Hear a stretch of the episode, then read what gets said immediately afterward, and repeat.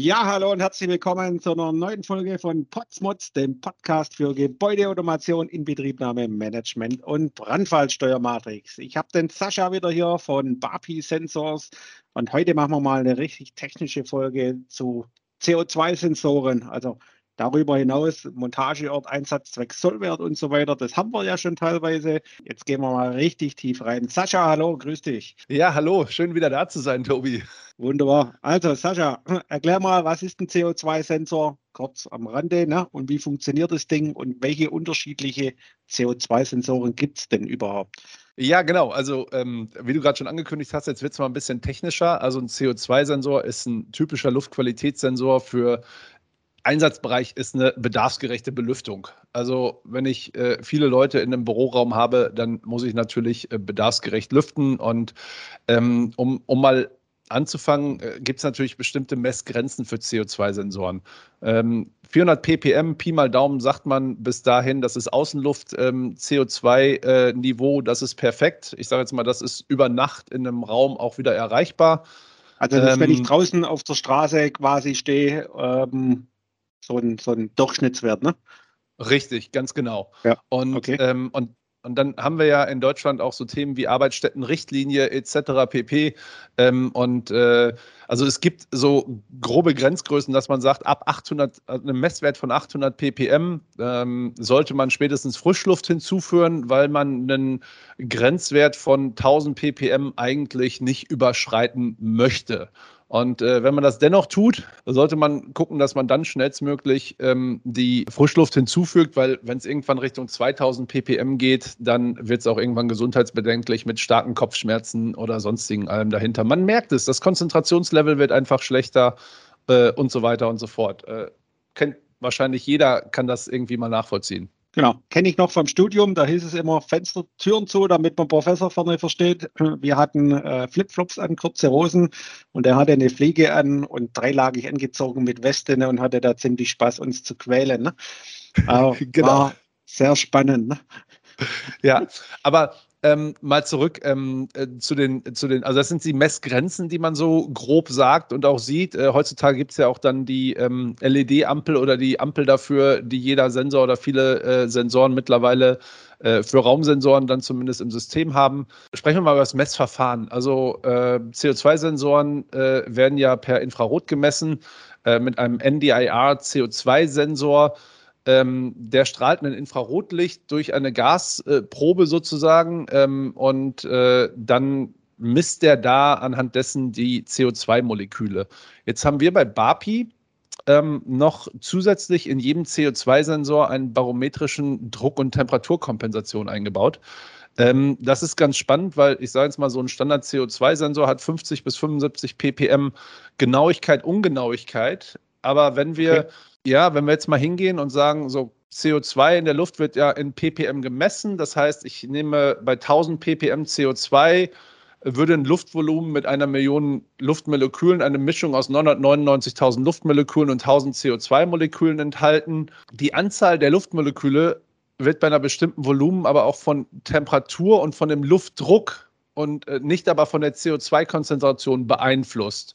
Das heißt, bei niedrigem Druck oder bei hohen Temperaturen befinden sich weniger Luftmoleküle in, in meinem Raum oder in meiner Probenkammer im Sensor auch, sodass auch weniger CO2-Moleküle vorhanden sind. Aber diese weniger CO2-Moleküle täuschen dem Sensor vor, dass ich eigentlich ein niedrigeres CO2-Konzentration habe, als ich tatsächlich habe.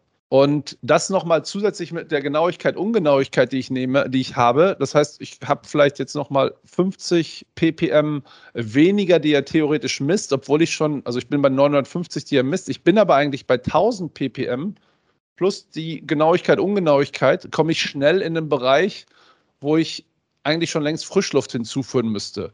Deswegen macht es total viel Sinn, einen barometrischen Druck- und Temperaturkompensation in seinen CO2-Sensor einzubauen, damit ich eine stabilere Genauigkeit habe. Und das Schöne ist, somit natürlich auch ähm, das gleiche gilt für Höhenlagen. Ähm, ich habe automatisch einen, eine andere Luftmischung sozusagen, wenn ich, ob ich in Hamburg oder in Garmisch-Partenkirchen meinen Sensor montiere. Mhm. Ja. Und, dadurch äh, unser Sensor ist überall einsatzfähig und darauf sollte man vielleicht mal achten, insbesondere wenn man so einen CO2-Sensor montiert und, äh, und dann auch nachher einstellen muss, sind das nochmal wichtige Hinweise, die ich, die ich gerne mal teile, weil das einfach Kenntnisse sind, die, ja, wo selten drüber gesprochen wird. Das stimmt. Ja, das hört man sehr selten. Deshalb haben wir gesagt, machen wir heute mal eine technische Folge, wo wir da mal ganz tief reingehen.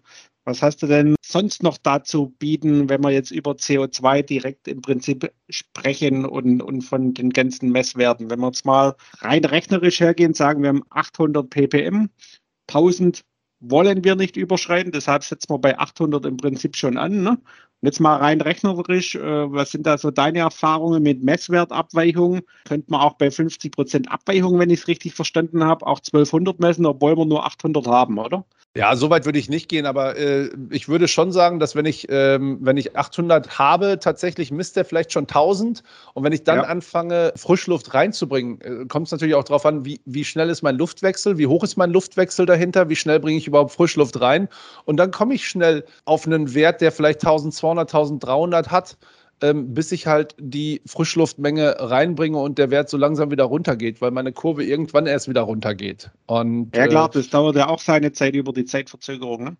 Richtig, ganz genau. Und deswegen ist es da schon sinnvoll, auf die Genauigkeit äh, zu achten und auch aufs äh, Messwertverfahren dahinter zu achten. Wie gesagt, ähm, es gibt, äh, wir nutzen hauptsächlich die Dual-Channel CO2-Sensoren. Es gibt noch die sogenannten ABC-Logik-CO2-Sensoren. Ähm, die brauchen eine, ähm, die ABC-Logik brauchen so eine Downtime, nenne ich das mal. Die müssen sich regenerieren. Das heißt, äh, die brauchen so vier bis acht Stunden, um sich wieder, ähm, äh, um wo das CO2-Level runtergefahren wird. Diese Dual-Channel-CO2-Sensoren haben den Vorteil, dass sie ähm, durchgängig sieben Tage die Woche eingesetzt werden können, auch gut für Krankenhäuser oder ähm, sonstige äh, Plätze äh, wo ich äh, ständig irgendwie Leute drin habe und CO2 messen muss. Das heißt, die kalibrieren sich oder setzen sich selbstständig zurück. Genau, also weil ich dann im Prinzip zwei Kanäle habe, ne? Und dadurch im Prinzip einmal den und einmal den messen lassen kann. Nee, ja, der eine, der eine ist, der eine ist tatsächlich nur zum Messen da, der andere ist zum Abgleichen. Ja. Also, also, wir nennen okay, es mal, dann haben wir, ja, okay. Wir nennen es Kanäle, das sind eigentlich kleine Kammern. Ja.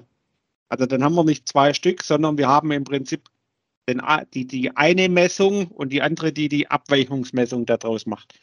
Richtig. Also wie genau. bei einem klassischen Drucksensor eben beispielsweise Reinraum oder solchen Geschichten. Genau. Der dann selbst kalibrierend ist. So sieht's aus. Wunderbar. So, magst du sonst noch uns was erzählen über CO2-Sensoren oder haben wir dein komplettes Wissen schon ausgeschöpft? aber mein komplettes Wissen haben wir sicherlich äh, in der Form äh, noch nicht ausgeschöpft, aber ich denke, für diese Podcast-Folge ist es erstmal, ähm, ich denke, ausreichend. Ähm, aber gerne, äh, um da, wenn man da ins Detail gehen möchte, können wir da noch länger drüber sprechen, auf jeden Fall. Sehr gut, wunderbar. Wenn das jetzt jemand tun möchte, wo findet der dich denn? Ja, äh, gerne, wie gesagt, Kontaktdaten hoffentlich äh, findet ihr unter äh, in den ähm, äh, Notizen. In den Show Notes, die machen wir unten drunter, genau. Genau. Ansonsten äh, gerne auf ähm, www.bapi ähm, hvc.com äh, gehen ähm, oder einfach eine E-Mail an sstuckmann.bapisensors.com schicken.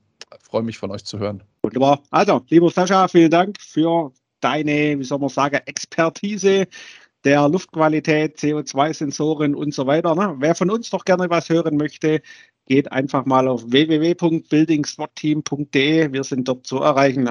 Bis zum nächsten Mal, euer Tobias Potz.